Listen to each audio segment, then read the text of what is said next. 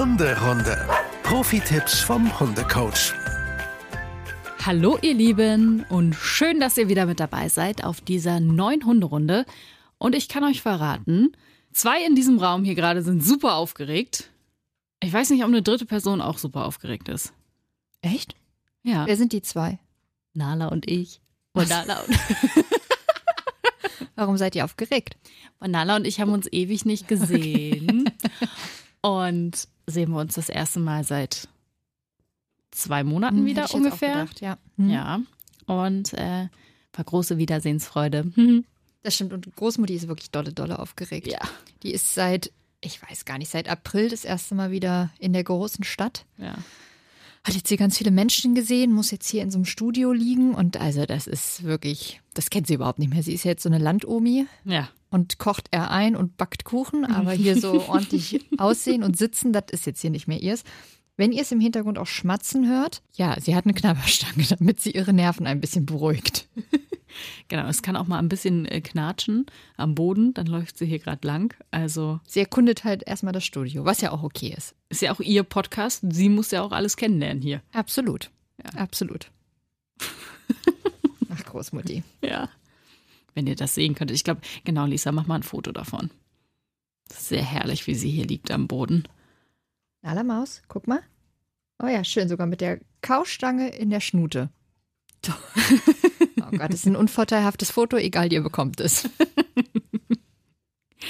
Ja, auf Insta muss man ja auch mehr Realität zeigen, ne? Genau, und ach, übrigens, wer noch nicht bei Insta ist, der kann uns gerne dort folgen. Ihr findet uns da unter Hunderunde-Podcast.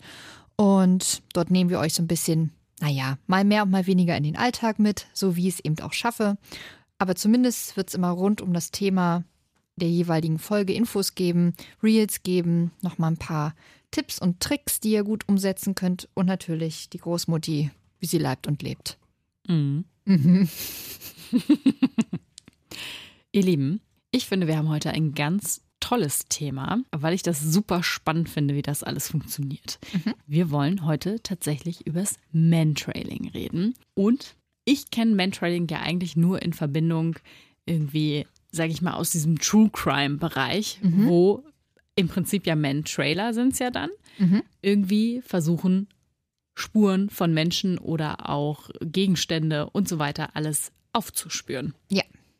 Das ist schon ein großer Punkt, oder, in dem Bereich? Total, ja, ja, ja. Aber lass uns doch nochmal vielleicht ganz simpel damit anfangen, was überhaupt genau Mantrailing per Definition ist. Mhm. Also Man Trail, also Man ist Mensch auf Englisch, Trail ist Spur. Das heißt, man hat die Spurensuche, die Personensuche. Uns geht also eine einzelne, und das ist ganz wichtig, es geht eine einzelne Person mit einem definierten Geruch abhanden, weil weggelaufen, weil entführt, weil was auch immer. Und der Hund wird auf die Spur, gezielt auf diese Spur. Jetzt ist leider auch noch der Kauknochen seitlich rausgefallen. Ach, herrje. Ja, okay, du darfst aufstehen, es dir wiederholen. Nala Maus? Okay. Ach Gott, jetzt ist das von ihrer Decke runtergefallen. Jetzt denkt sie, sie darf nicht aufstehen. Ach, Großmutti.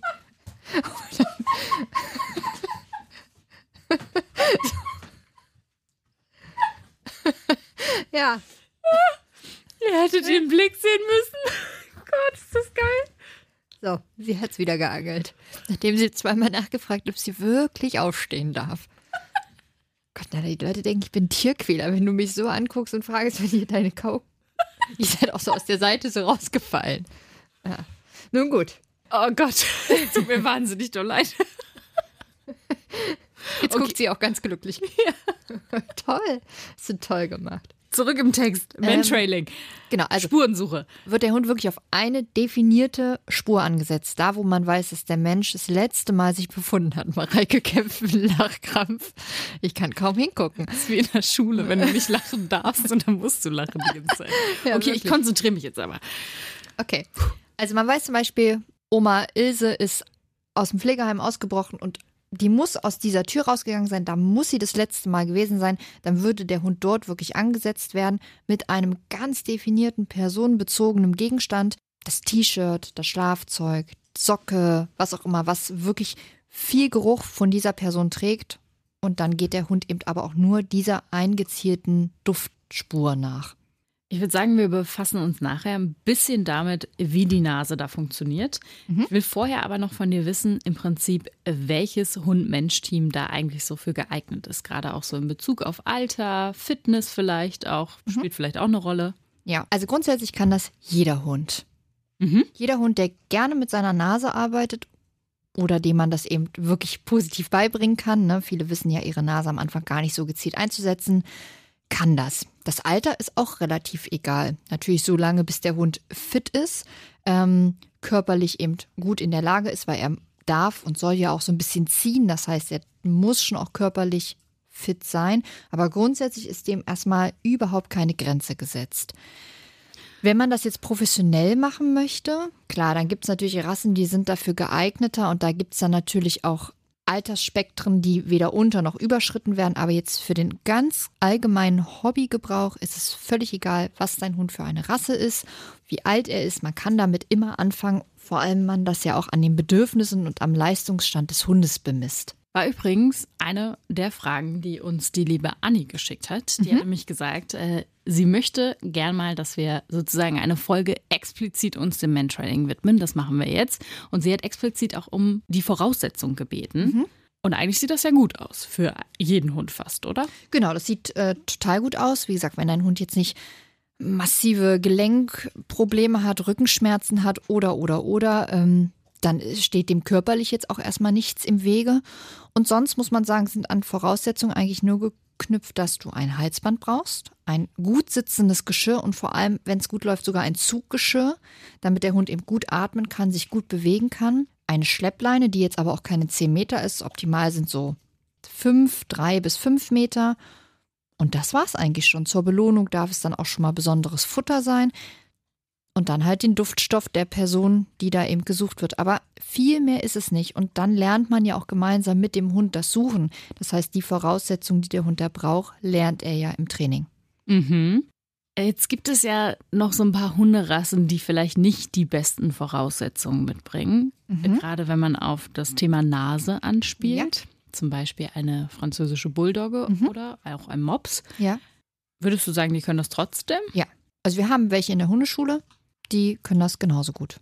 Sehr gut. Ja, also nochmal, für die professionelle Arbeit dann wahrscheinlich nicht. Äh, ich greife jetzt mal so ein bisschen vor. Der Hund hat halt so Riechzellen ähm, in der Nase und je nachdem, wie lang die Nase ist, je mehr Riechzellen, je mehr Riechschleimhaut ist dort ausgewählt. Das heißt, Langnasen sind von Vorteil als kurze Nasen. Aber nochmal für den Hobbygebrauch. Kann es jeder. Kann es jeder und jeder Hund kommt an seine Grenzen. Auch eine Langnase, die eigentlich jetzt äh, super viel riechen könnte, heißt nicht immer, dass die das auch wirklich toll macht. Was ich total faszinierend fand, was ich im Vorfeld gelesen habe, als ich mich auf die Folge vorbereitet habe, war, dass Mantrailing auch gut geeignet ist für Angsthunde. Total, ja. Weil sie halt dann sozusagen sich auf diesen einen Punkt konzentrieren, diese mhm. Spur zu genau. folgen ja. Und halt im Prinzip alles andere ganz gut ausblenden in dem Moment, ne? Genau, man nennt das Terra Trail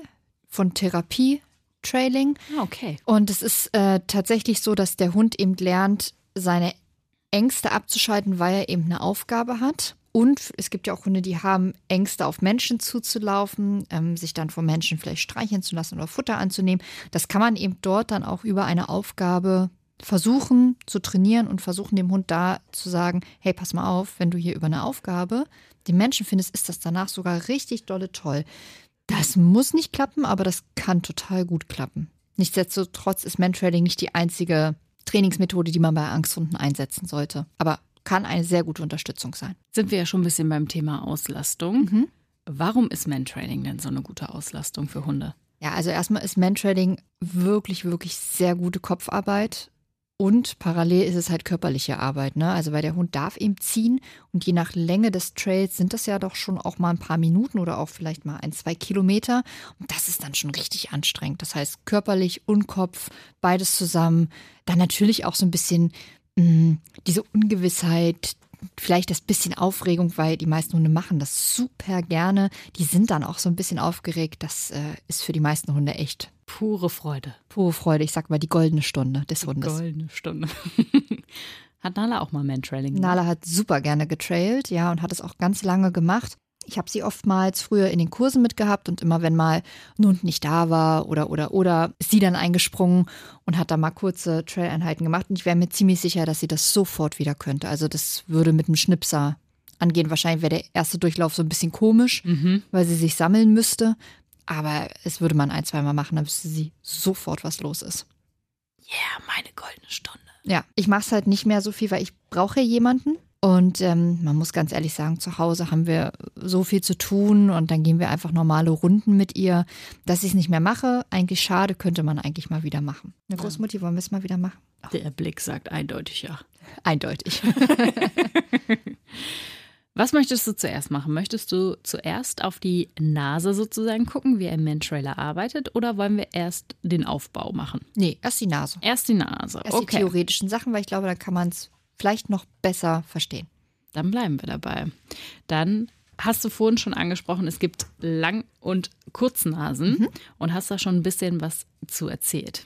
Magst du das nochmal ausführlicher machen? Na klar, Sehr gut. zum Glück. Stell dir mal vor, ich hätte jetzt Nein gesagt. Ja, das ist immer so eine Fun-Frage, ne? Ja, Na egal, fang einfach an. okay. Ich höre dir zu. Okay. Also, die Riechschleimhaut ist beim Hund eben besonders ausgeprägt. Man sagt, dass ca. 10% des Gehirnes fürs Riechen abgestellt sind beim Hund. Beim Mensch ist es ca. 1%. Also das Riechen macht einfach eine enorme Wichtigkeit und hat einen enormen Stellenwert beim Hund. Nochmal ganz, ganz zurück, wenn ein Hund geboren wird, das, was sich zuerst entwickelt, ist tatsächlich die Hundenase. Erst dann die Augen, erst dann die Ohren. Das heißt, das ist das Organ, was zuerst beim Hund funktioniert. Ähm, und darüber arbeiten wir eben dann ja auch. Man sagt, dass ähm, ein Mensch, eine menschliche Nase, circa 5 Millionen Riechzellen aufweist. Das denkt man ja schon, boah, mega Voll krass viel, viel, ja. ne? So ein Dackel zum Beispiel hat so 150 bis 175 Millionen Riechzellen und ein zum Beispiel Schäferhund hat bis zu 220 Millionen Riechzellen in dieser Riechschleimhaut. Da kann man mal sehen, heieiei, das ist ein enormer Unterschied. Und deswegen vielleicht auch normal, dass Hunde ständig mit ihrer Nase auf dem Boden sind, ständig sich gegenseitig am Poppes rumschnuppern, an den Ohren, an der Schnauze.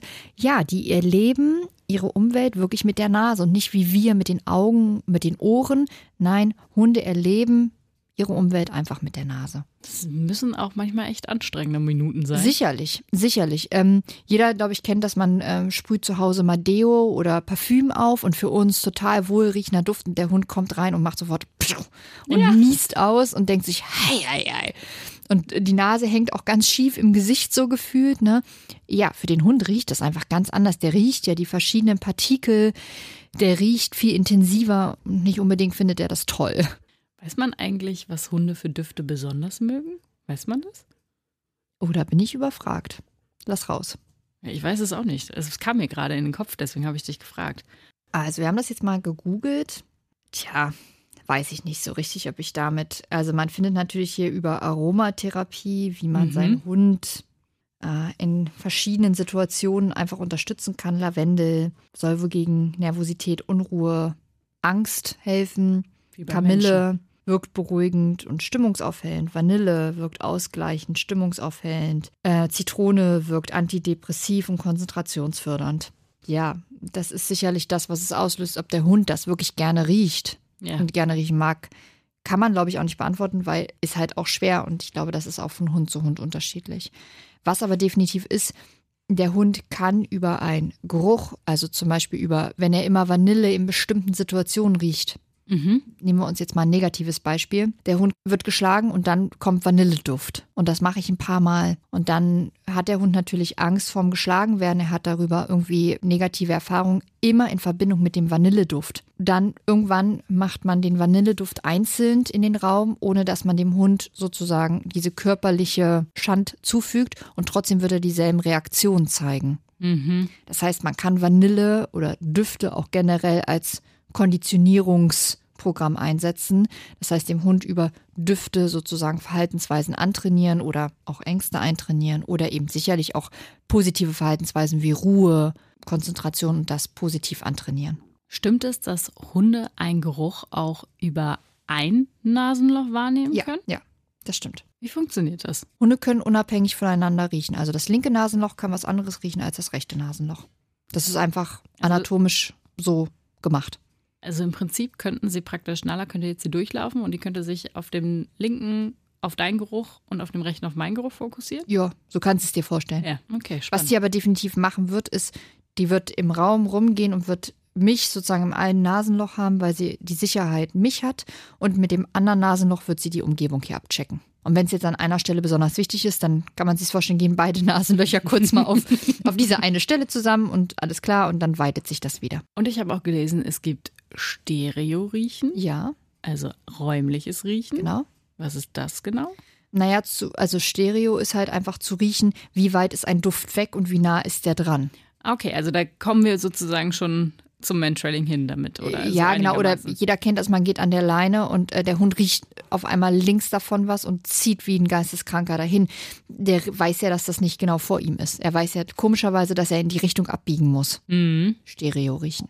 Okay. Dann lass uns doch mal jetzt darauf gucken, wie dann sozusagen ein Man-Trailer seine Nase einsetzen würde. Wie das sozusagen funktioniert, weil ein Man-Trailer kann ja über Distanzen diese Spur wahrnehmen.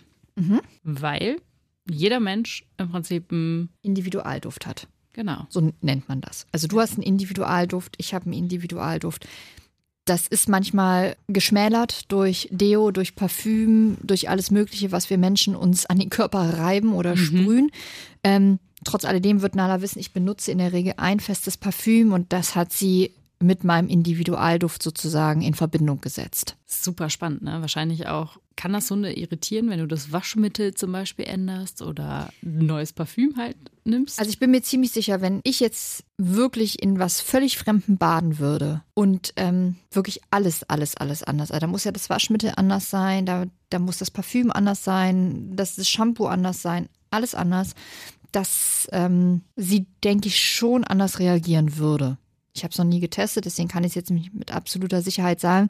Ähm, aber definitiv, ja. Dann würde ich sagen, fangen wir doch mal an mit dem Aufbau. Ja. Wie starten wir, wenn wir sagen, wir haben noch nie Mantrailing gemacht und wir wollen das jetzt gerne mal mit unserem Hund ausprobieren?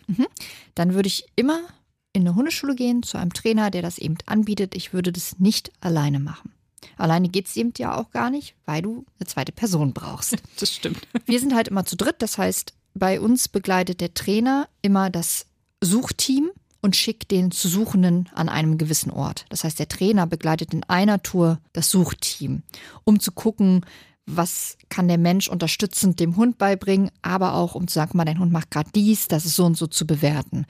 Ähm, und das würde ich dir für den Anfang auf jeden Fall empfehlen, damit du überhaupt erstmal weißt, was macht dein Hund da überhaupt? Sucht er überhaupt oder verliert er sich gerade oder was auch immer? Es ist eben, glaube ich, extrem wichtig, dass man seinen Hund dafür gut kennt, oder? Total und auch lesen lernt, ne? Und ähm, was dann halt auch ganz wichtig ist, wir Menschen wissen oft, wo der andere sich versteckt hat. Ja, das stimmt. Und wir fangen an zu lenken und vertrauen nicht mehr dem Hund. Ja, also Na, ein bisschen Kontrolle abgeben. Genau, du musst total die Kontrolle abgeben. Du musst total lernen, deinem Hund zu vertrauen. Und das ist ja mal ein totales Rollenwechseln. Das stimmt, ja. Und das finde ich dabei so super interessant und auch so super schön und ähm, ja, öffnet einfach den Horizont nochmal anders, ne? Hast du eine lustige oder tolle Geschichte für uns aus dem Mantrailing? Ach, da gibt's super, super viele lustige Geschichten.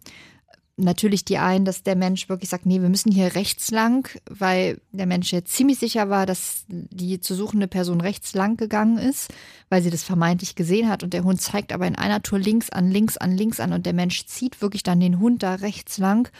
Hund sagt irgendwann nach 100 Metern, ja, alles klar, hier ist es halt einfach nicht. Jetzt drehen wir wieder um und äh, Mensch rennt mit seinem Hund dann in die linke Spur rein. Ja, da ist dann halt auch die suchende oder die das Opfer in Anführungsstrichen, ne, was da gesucht werden soll.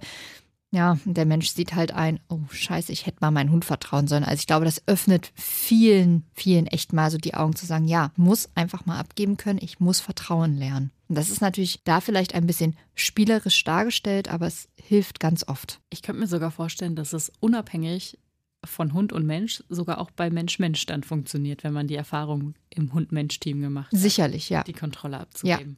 Okay, also wir sind in der Hundeschule angekommen, haben einen Termin zum Mantrailing. Ja. Wie geht's dann los? Dann solltet ihr alle Unterlagen oder alle Utensilien dabei haben. Also nochmal zusammengefasst, ein Halsband, ein Geschirr, am besten ein Zuggeschirr, zumindest ein Geschirr, was sehr gut sitzt, wo der Hund sich sehr gut bewegen kann, keinerlei Bewegungseinschränkungen hat, eine normale Leine, eine Schleppleine und gutes Futter. Sehr gut. Wenn euer Hund so gar nicht auf Futter reagiert, dann geht auch ein Zergel oder ein anderes Spieli. Aber ich glaube, so Fleischwurst und Würstchen, Käse geht bei den meisten, Nassfutter geht bei den meisten wirklich sehr gut. Okay. Geheimtipp von Lisa. So, dann holt ihr euren Hund raus, geht mit dem noch einmal um die Ecke, lasst ihn nochmal alles erledigen. Das ist in der Regel ganz wichtig, dass der nicht so völlig aufgebauscht aus dem Auto rauskommt. Und dann hat er auch wirklich beides an, also Halsband und Geschirr. Die normale Leine. So. Jetzt würde der Trainer den anderen Menschen erstmal wirklich am Anfang vielleicht 50 Meter weit wegschicken und würde den Hund auch einmal ansprechen. Hey, hallo, da bin ich, ich gehe jetzt mal. Jetzt nicht aufpushen, aber zumindest einmal sagen, hallo, ich bin dein Mann oder deine Frau und geht weg. So, dann würde man den Hund hinsetzen, ihn wirklich ins Sitz bringen, einfach um Ruhe reinzubringen. Man kann den Hund natürlich auch stehen lassen. Ähm, viele Hunde sind übers Stehen, die fangen dann an, um den Menschen drumherum zu laufen, sind einfach super nervös. Das heißt, in der Regel setzen wir zumindest in der Hundeschule die Hunde nochmal hin und das alles noch am Halsband. Warum? Das Halsband ist sozusagen das Unterordnungssymbol. Da bist du noch nicht in der Arbeit, da kannst du noch alle Kommandos normal empfangen, da ist alles möglich. So, wenn es dann jetzt soweit ist und ich sage, okay, ich möchte meinen Hund jetzt eigentlich in die Arbeit schicken, dann leine ich die normale Leine ab und leine die Schleppleine aufs Geschirr hin. Schon allein dieses Klicken signalisiert dem Hund, ah, ah, es geht jetzt gleich los. So, darf. genau. Er darf aber noch nicht, weil er weiß ja noch gar nicht, was er machen soll. Stimmt, haben wir eben noch nicht gesagt. Genau. Das heißt, der Mensch, der da weggelaufen ist, das vermeintliche Opfer, hat uns vorher in einem Glas oder in einer Tüte, was auch immer, ein Geruchsobjekt gegeben. Da gibt es harte und weiche Geruchsträger. Harte Geruchsträger sind zum Beispiel ein Handy, ein Stift, ein Ring. Weiche Geruchsträger sind eben Socken, Handschuhe, Haargummis, ähm, was auch immer. Also alles, was halt weich ist. Das gibt Man, man, zerknüllen kann im. ja, genau, wo es einfach mehr annimmt, mehr Hautpartikel Ja. wo wahrscheinlich mehr Geruch angelagert ist, was in der Regel auch leichter ist für den Hund als so ein Stift, den man, was halt eine sehr glatte Oberfläche hat. Mhm. Und dann gibt man der Hundenase eben genau diesen Geruchsträger, wie gesagt, entweder im Glas oder in der Tüte, das handhabt jeder anders. Viele haben vor den Knistern so ein bisschen Schiss am Anfang. Ein Glas kann runterfallen, also es gibt so für alles Vor- und Nachteile. Wichtig ist der Trainer fest und auch der Mensch fest diesen Geruchsträger nicht an. Der bleibt immer in diesem Objekt, weil sonst ist er ja kontaminiert Mhm. mit meinem Duft oder mit dem Besitzerduft. Ja. Und im schlimmsten Falle ist der Hund so genau und ich habe zum Beispiel das angefasst und der guckt mich an und sagt, ja, da bist du doch. Na, da Job erledigt. Genau. Deswegen immer Achtung, der Geruchsträger soll nicht kontaminiert werden. Dann kriegt er diesen Geruchsträger eben unter die Nase. Entweder wirklich die, die Tüte über die Nase stülpen, wenn der Hund das zulässt, oder wirklich ganz dicht an die Nase ranhalten. Und dann eben ein Kommando wie riech mal, schnupper mal, check, was auch immer, was man halt sagen will. Tüte kommt weg. Und dann gibt es wirklich mit so einem Handzeig nach vorne, also am Anfang zeigen wir die Richtung an, ja, irgendwann kommt das natürlich weg, das Kommando für und jetzt darfst du Trail, Go, Party, was auch immer, such mal.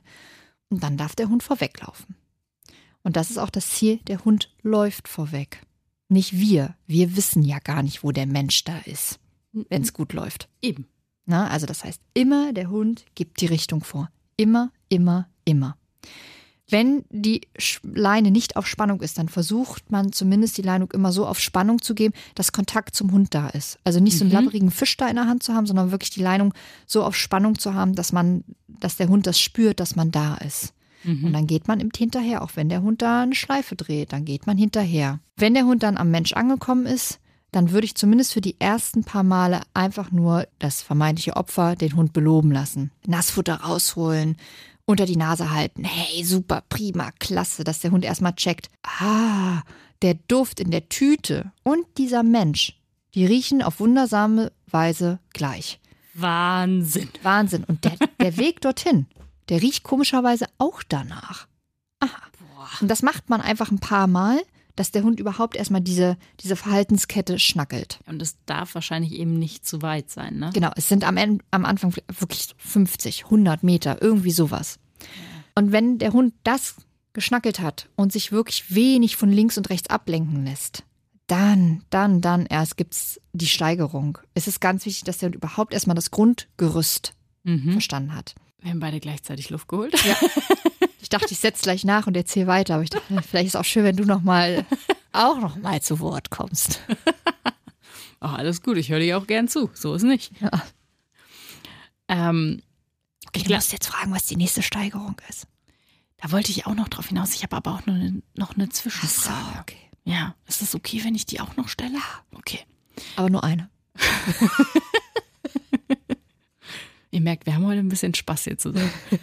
Nala pennt übrigens. Ist eingeschlafen. kann nicht mehr. Ich kann Nala nur von hinten sehen. Ihren entzückenden Po. Ja, aber wenn sie eingeschlafen ist, ist ja Naja, auch gut. zumindest hat sie die Augen zu. Die Ohren sind auf Vollempfang. Ja, okay. Aber Äuglein sind zu. Sehr gut. Ich könnte mir nämlich genau vorstellen, dass dieser Punkt mit, oh, mein Hund lässt sich ja eh von allem super schnell ablenken, dass der bei vielen eine Rolle spielt, ist vielleicht auch gar nicht wirklich auszuprobieren, weil sie Absolut, halt ja. eben diesen Punkt nicht erreichen mit diesem Fokussieren. Ja. Also, wie kannst du jetzt sozusagen all den lieben Menschen da draußen diese Angst vor diesem Fokussierungspunkt nehmen? Naja, also einfach wirklich nicht zu schnell steigern, dann ist wahrscheinlich die Entfernung vom vermeintlichen Opfer viel zu weit. Dann ist der Anreiz zum Mensch gar nicht da.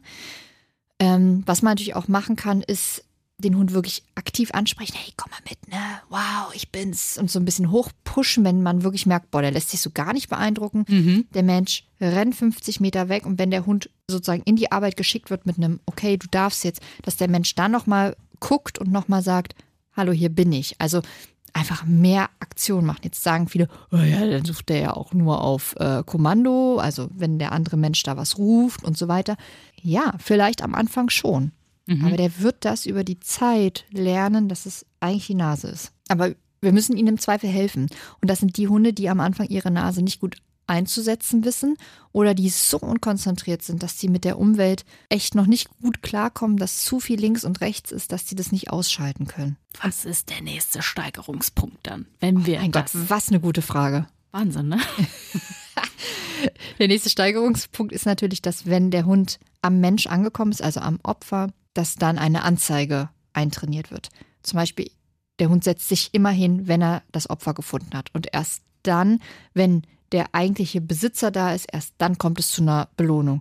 Sodass der Hund also auch lernt, mal ein, zwei Sekunden vor dem vermeintlichen Opfer sitzen zu bleiben, um wirklich zu signalisieren, hey, du bist es, du bist mein Mensch. Dich habe ich gesucht und dich habe ich hier gefunden. Ich bin ab vom Anbellen, weil es gibt Hunde, die ähm, bellen halt sehr gerne, sehr Ja. viel, sehr laut, sehr hell und das kann natürlich irgendwie auch schon mal stören. Ähm, es gibt Übersprungshandlungen, dann bellt der Hund ständig und immer, wenn er beim Mantrailing ist, weil er das ja gelernt hat. Das heißt, wir sind wirklich ab von diesem Anbellen und es gibt wirklich auch Menschen, die finden es unangenehm, wenn eben zum Beispiel so eine Nala ähm, vor denen steht, die hat halt gelernt, ich bell den Menschen an aus einer guten Absicht, aber es gibt wirklich Menschen, die sagen, nee, also von einem Mali lasse ich mich hier ganz sicher nicht anbellen. Auch wenn der das eigentlich gerade nur aus einer guten Absicht macht. Und das kann ich verstehen und das ähm, sagen wir auch so in der Hundeschule, das ist bei uns nicht so. Das, wie gesagt, das handhaben sicherlich andere anders. Ich kann das ja nur für mich sagen. Wir lassen die Hunde vorab sitzen und über das Absitzen wird eine deutliche Anzeige präsentiert zu sagen, ich setze mich hin, gucke dich an und sage, du bist es. Und erst dann, wenn der, mein Besitzer, mein Mensch sozusagen mit am Hund ist, erst dann kommt es zu einer Belohnung. Dann ist natürlich am Anfang erstmal so, dass das Opfer weiterhin lobt, dann loben aber beide gemeinsam. Der Hund kriegt aber noch vom vermeintlichen Opfer die Belohnung und irgendwann würde man das auch tauschen. Dass dann eben wirklich der, der Hundebesitzer den Hund wirklich auch lobt. Am Anfang macht man das eben nicht, dass der Hund nicht sagt, du bist es und rennt dann sofort zum Besitzer, hallo, ich habe ihn gefunden. Dass da nicht Ja. so eine unsaubere Anzeige passiert, sondern dass er wirklich lernt, ich bleibe so lange am Opfer sitzen, bis mein Hundeführer auch bei mir ist. Ja. Genau. Ja, und dann kommt es natürlich zur Steigerung von Strecke. Also aus 50 Metern wären 100, aus 100 wären 200, 300, 500, ein Kilometer und so weiter und so fort. Dann werden natürlich unterschiedliche Schwierigkeitsgrade eingebaut mit Kurven, mit Kreisen, mal ein Blind Trail. Was ist ein Blind Trail? Ein Blind Trail ist zum Beispiel, dass man nicht mehr sieht, dass der Mensch losgelaufen ist. Ah, okay, das sieht der Hund bei äh, am Anfang. Am Anfang ja, ja. Okay. Würde man immer, also es kommt vielleicht nicht mehr zu einer direkten Ansprache, hallo, ich laufe jetzt weg, sondern man steht zwar und die ganze Gruppe oder der einzelne Mensch entfernt sich und der Hund hat zumindest am Anfang noch diesen Blickkontakt. Und irgendwann würde man sagen, nee, nee, der Mensch läuft los und man holt den Hund erst raus, wenn die gesuchte Person sich komplett versteckt hat. Okay. Also da wirklich ist immer, immer schwieriger machen. Okay. Oder dann auch mal einen, äh, einen Trail einbauen, wo der Mensch nur in eine Straße reingelaufen ist, aber rückwärts wieder rausgelaufen ist. Oh, fies, ja. Ja, genau. Also man fängt dann wirklich, wirklich an, es schwieriger zu machen. Dann immer schwieriger morgens den Trail setzen. Also die Person läuft das morgens und abends erst sucht man diese Spur ab. Oh, sehr spannend. Ne, aber das, das ist dann schon wirklich sehr, sehr fortgeschritten. Das muss man ja auch Auch Zeit haben. Zeit haben. Genau, das ist in der Hundeschule kaum möglich, muss man ehrlich sagen. Weil, ja, wie soll es funktionieren? Ja, ja. Zwei Termine, einmal morgens, einmal abends. Ja, genau. Und trotzdem muss ja die Person, die morgens den Trail gelaufen ist, ja abends auch wieder da sein, weil sie muss ja wieder gefunden werden. Ja. Also das lässt sich unfassbar schwer umsetzen. Und da ist, glaube ich, dem Hobbyman-Trailer dann sind da irgendwann die Hände gebunden, weil das kann natürlich in Strecke und in Intensivität kann das schwieriger werden, aber irgendwann kommt man da einfach auf einen Stand, wo man sagt, alles klar, es, es geht gerade nicht so richtig weiter. Mhm. Da muss man einfach, glaube ich, für sich abwägen. Das ist ein perfektes Hobby für mich und meinen Hund. Dem Hund macht es Spaß und das ist gut so. Oder man sagt, hey, ich bin so ambitioniert, äh, der Hund ist so exorbitant gut. Ich habe da richtig Bock zu, da auch sehr viel Zeit zu, äh, rein zu investieren. Dann sollte man eben wirklich die Stufe weitergehen. Hattest du schon mal so einen Fall? Mhm, bei ich habe schon oh, zwei, drei aktiv weitergeschickt, ja. Ja. Hier in Hannover sind es die Johanniter oder das Deutsche Rote Kreuz, ähm, wo ich dann hinverweise und wo die Menschen dann eben wirklich in Anführungsstrichen professionell trainieren und dann im Zweifel wirklich auch zu professionellen Mentrailern ausgebildet werden. Das ist aber wirklich kein Zuckerschlecken. Das ist eine zweijährige Ausbildung ähm, und das kostet unfassbar viel Zeit und das, was das mit sich bringt, muss man sich einfach gut überlegen. Aber wie gesagt, wenn man dazu Bock hat, ist das total toll, weil ich meine, ähm, es kann Leben retten, ne? Es kann Leben retten. Mhm. Aber wenn du jetzt sagst, boah, nee, also das ist schon allein der Gedanke daran, dass ich da so viel Zeit rein investiere, völlig verständlich, dass du das nicht machen willst, da ist man in der Hundeschule, glaube ich, auch schon gut aufgehoben. Ja, und am Ende geht es ja eigentlich auch darum, am Anfang zumindest erstmal, dass es beiden vor Mhm. allen Dingen Spaß macht. Oder allen drei, weil es sind ja drei beim Mantrailing. Genau. Ja, und nochmal, ne, also in all den Jahren sind es drei, denen ich wirklich gesagt habe, hey, du bist hier unterfordert. Das Schwierigste ist immer noch eigentlich zu einfach. Geh weiter, teste, gucke. Und ich weiß gar nicht, was aus denen geworden ist. Ich weiß, ich habe die weitergeleitet, habe dann tatsächlich keinen Kontakt mehr zu denen gehabt, aber Mhm. da habe ich einfach ein gutes Gefühl mit gehabt. Auch zu sagen, pass mal auf, ich bin da nicht die Richtige, weil ich unterfordere dich nur. Ich Ja. kann zumindest in der Hundeschule so nicht leisten, dass du hier an deine Grenzen kommst. Ja. Hm. Ist vielleicht auch ganz, auch ganz beruhigend, dass nicht jeder Hund auch ein Nasengenie sein muss. Ja, und selbst wenn der Hund ein Nasengenie ist und der Mensch hat da aber keine Lust zu, dann ist das auch okay, ne? Also da, da müssen beide Spaß dran haben. Und wenn der Mensch dazu Lust hat, aber der Hund kein Nasengenie ist, dann ist das auch okay, ne? Also bitte. Jede Variante ist in Ordnung. Ja. Weißt du, was die längste Strecke war, die ein Hund verfolgen kann, konnte? Mm, Naja, da gibt es natürlich verschiedene Aussagen Mhm. und du hörst von bis. Ja, klar. Also was mindestens möglich ist, sind 48 Stunden. Es kommt aber so ein bisschen auf die Witterung drauf an. Regnet es viel, dann wird der Duft irgendwann verschwimmen. ja. Ist viel Wind, verteilt sich der Duft exorbitant weit. Ist es zu heiß, gehen die Eiweißmoleküle und generell die Partikel einfach verloren, weil zu heiß und die ja, zersetzen sich zu schnell. Ist es zu kalt, ist es auch nicht gut. Das heißt, es müssen optimale Wetterbedingungen herrschen Mhm. und der Hund muss gut drauf sein. ähm, dann kann das schon mal 48 Stunden bis zu 10 Tage sein, dass eine Duftspur gesucht werden kann. Ja, es halten sich aber auch die Aussagen hartnäckig, wo man sagt, ja, sechs Monate später. Habe ich jetzt noch nicht, also noch nie bewiesen gesehen, dass ein Hund sicherlich was gesucht hat. Mhm. Und dass der dann zum Beispiel auf eine A2 drauf gesucht hat und dann sagt, ja, bis hier und hier geht es natürlich nicht weiter. Mhm. Ob das dann wirklich richtig ist, weiß man ja einfach nicht, ne? Nee, das weiß man nicht. Genau. Deswegen ist so ein bisschen, je nachdem, was für eine Quelle man ansteuert, unterschiedliche. Aber deswegen ist es wahrscheinlich eben auch so wichtig, dass wenn da etwas Schlimmes, zum Beispiel ein Vermisstenfall Mhm. ist oder sowas, dass die Hunde da relativ schnell rausgehen. Ja, ja, genau. Also es gibt ja ganz oft, da wird da ermittelt, wird ermittelt und ermittelt und ermittelt. Und nach drei Wochen werden mal Mantrailer angefragt, wo man echt sagen muss, also die Erfolgschancen sind dann natürlich relativ gering. Auf jeden Fall viel, Würde viel weniger als direkt nach dem Vorfall. was auch Genau. Aber immer es zwei, drei Tage danach sind die Chancen schon echt noch relativ hoch, dass der Hund zumindest echt was Gutes anzeigen kann. Ja, wie ist denn das so, gerade das, was du ja auch angesprochen hast mit diesem, die Spur verläuft sich. Das liegt dann wahrscheinlich genau an solchen Umständen, ne? wie Mhm. Wetter und äh, Eiweißmoleküle lö lösen sich auf irgendwie, oder? Ja, genau. Und es ist ja normal. Also wir laufen, also wenn du jetzt dir vorstellst, du gehst jetzt durch die Einriede und du verlierst ja Duft Mhm. und Partikel und Haare und Schuppen, Blut im Zweifel, all das. Ähm, das fällt ja nicht nur stracks runter. Es weht ja immer ein Wind. ja. Und der wird natürlich verteilt nach links und rechts. Das heißt, dass man so eine, so eine Differenz von, sag ich mal, so 50 bis 100 Metern hat von der eigentlichen, von der Spur. eigentlichen Spur, ist relativ normal. Mhm. Aber wenn es halt immer weiter wird, immer weiter wird, dann wird die Duftkonzentration ja auch immer ungenauer. Ja. Und dann Na? ist irgendwann weg. Genau. Ja, gut. Was sind denn so für lange Strecken, die ihr macht in der Hundeschule? Mm, Also für die wirklich guten Hunde, sagen wir mal, trainen wir schon so eine halbe Stunde. Ja. Und da trailt man so, wir machen immer drei Unterstops, mhm. halbe Stunde, zwei, zwei Kilometer, so. Zwei Kilometer. Ja. Wahnsinn. Und dann sind die Hunde aber auch wirklich platt. Klar, die Hunde, die das dann jede Woche machen, äh, ne, die bauen natürlich einen Trainingseffekt auf, die sind dann nicht mehr ganz so platt. Ähm, aber ja, man soll ja auch immer dann aufhören, wenn es gut ist. Und auch eine Hundenase erschöpft sich irgendwann. Das heißt also, auch erfahrene Mantrailer, die tauscht man nach spätestens 45 Minuten aus, um denen eine Pause zu gönnen. Okay. Ganz, ganz wichtig. Die trailen nicht vier Stunden am Stück durch. Das ist ein Irrglaube. Die kriegen nach einer halben Stunde, 45 Minuten eine Pause, anderthalb, zwei Stunden. Dann wird ein anderer Mantrailer eingesetzt, sucht dann vielleicht weiter oder setzt genau dieselbe Spur nochmal an, um zu gucken, na, kriegen wir das Mhm. denn noch so hin? Ähm, und dann wird der Hund halt wieder rausgeholt, nachdem er sich ausgeruht hat. Aber auch eine Hundenase, die kann man kaputt trailen sozusagen. Also die ist auch irgendwann mal erschöpft. Ne? Ja. Das heißt, auch ein Hund braucht Pause. er ist ja auch ein Ja, Hochleistungsorgan. genau. Ist wirklich, also das ist wirklich Hochleistungssport. Ja. Wahnsinn. Mhm. Aber super, also ich mag es sehr, sehr, sehr gerne. Ja, Lisa ist großer Fan. Das hat sie noch gar nicht wirklich raushören lassen heute. Ja, ich bin wirklich großer Fan. Ich werde immer gefragt, was so meine Lieblingssportarten sind. Tatsächlich habe ich zwei und da ist Mantrailing das eine davon. Das andere. Das Longieren. Longieren. Mhm. Okay. Können wir auch gerne nochmal. Ja, ich denke gerade an Pferde, aber Ja, das denken alle. Und wenn man es dann erklärt, dann sagen wir alle, boah, krass, wenn ich das mal vorher gewusst hätte. Longieren ist auch echt toll.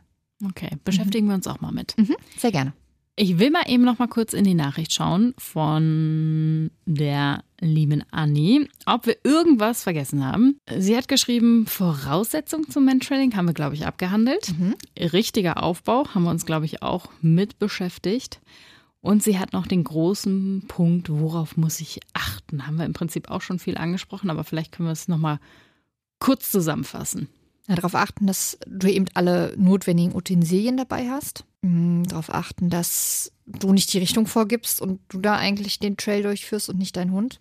Die Steigerung angemessen ist und wirklich äh, so ist, dass dein Hund überhaupt den Trail positiv leisten kann. Die Belohnung angemessen ist und dann einfach Spaß dabei zu haben. Also und ich finde halt wirklich immer wichtig ähm, mit einem Trainer zusammen, weil der kann dir im Zweifel auch Hundeverhalten äh, erklären. Es gibt Hunde, die drehen sich halt immer wieder um und fragen. Mhm. Jetzt würde man ja vielleicht aus dem Bauch her sagen, ja, das immer loben, immer loben. Ja, das, nee, beim Mantrailing eben nicht, weil du weißt ja vielleicht gar nicht, ist der Hund auf der richtigen Spur. Vielleicht lobst du einfach, dass der, dass der immer wieder guckt, und mache ich das richtig? Und der sucht vielleicht gar nicht und du lobst das. Das heißt, in der, wir versuchen möglichst wenig mitten im Trail zu loben, ähm, sodass der Hund wirklich lernt, sich selber mal wieder zu vertrauen, selber Mut zu fassen, zu sagen, ich führe dich jetzt an. Und wenn das kleine Strecken sind, dann sind ja die Erfolge sehr, sehr klein und sehr, sehr nah.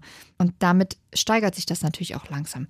Äh, Wenn der Hund in zwei Kilometer einmal nach hinten guckt, sein Motto, "Mm, ist alles gut, und man sagt, mm, ja, ja, alles klar, mach mal weiter, ist das was anderes.